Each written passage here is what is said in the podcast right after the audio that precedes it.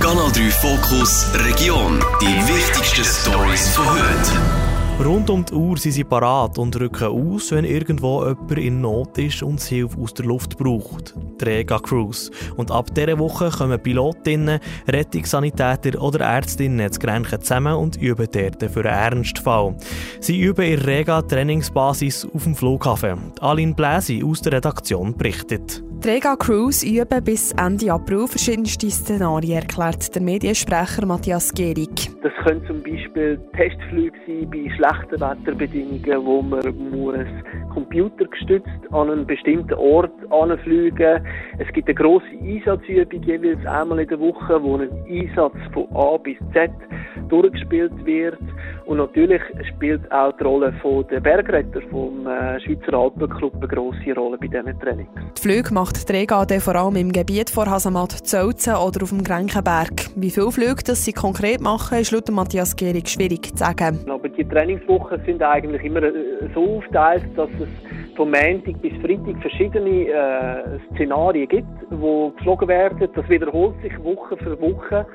Aber wie, wie viele Flüge genau, das kann man nicht sagen. In den nächsten Wochen kommen für Trainings Mitarbeitende von Rega aus der ganzen Schweiz zur Trainingsbasis auf dem Flughafen Grenken. Das heisst, es kann natürlich ein Einsatz trainiert werden, wo ein Rettungssanitäter aus Basel mit einem Pilot aus Bern und einem Notarzt aus Zürich zusammen trainiert und rein geografisch, aber auch von den umliegenden geografischen Kennzeichen her ist das eine ideal gelegene Basis natürlich. Während diesen Trainingswochen sieht man das Grenken und rundum mehr als sonst Rega-Helikopter am Himmel.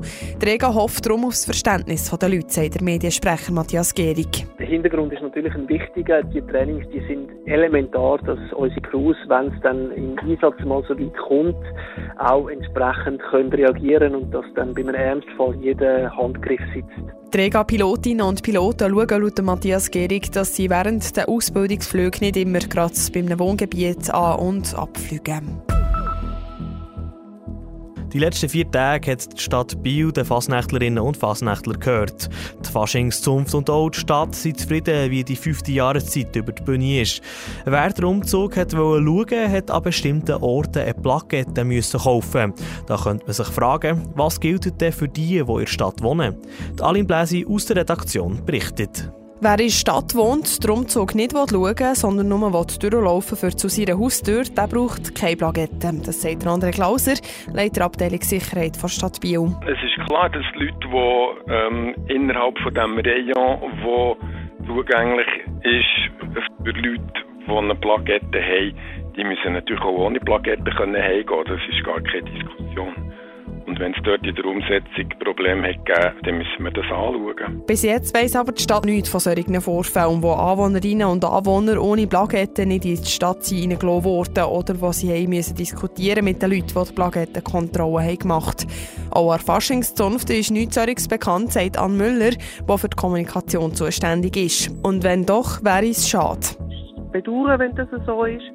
Aber es ist eine ganz knappe Zeit, die wirklich abgesperrt ist, dass wir die Besucher und Besucherinnen können in dieser abgesperrten Zone niederlassen ähm, Ja, das ist natürlich immer solche Sachen, die man allenfalls kann verbessern kann oder äh, einen anderen Plan suchen aber von dem habe ich nicht gross etwas mitbekommen. Die diesjährige Bieler Fasnacht sei sehr friedlich und reibungslos über die Bühne gegangen, sagt Ann Müller. Die Fasnächtlerinnen und Fasnächtler seien froh hat es nach langer Durststrecke wieder eine normale fünfte Jahreszeit gegeben.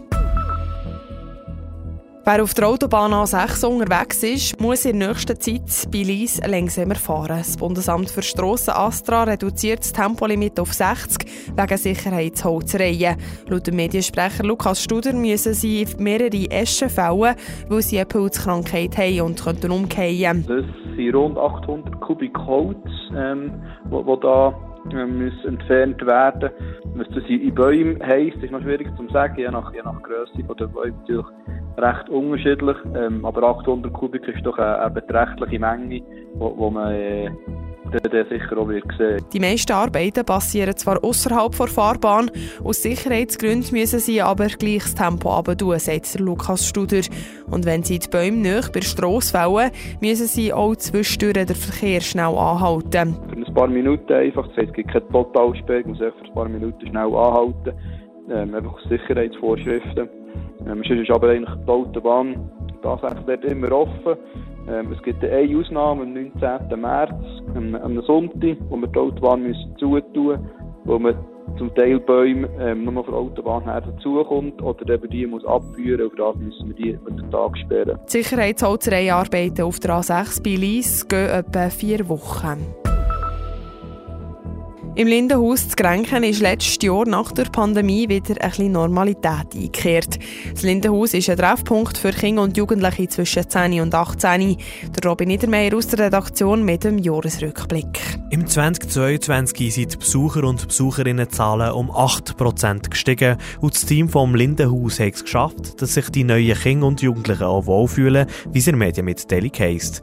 Sie haben regelmässig Veranstaltungen machen, wo man den Fokus auf die Beziehungspflege Pflege der Jugendlichen hat gesetzt.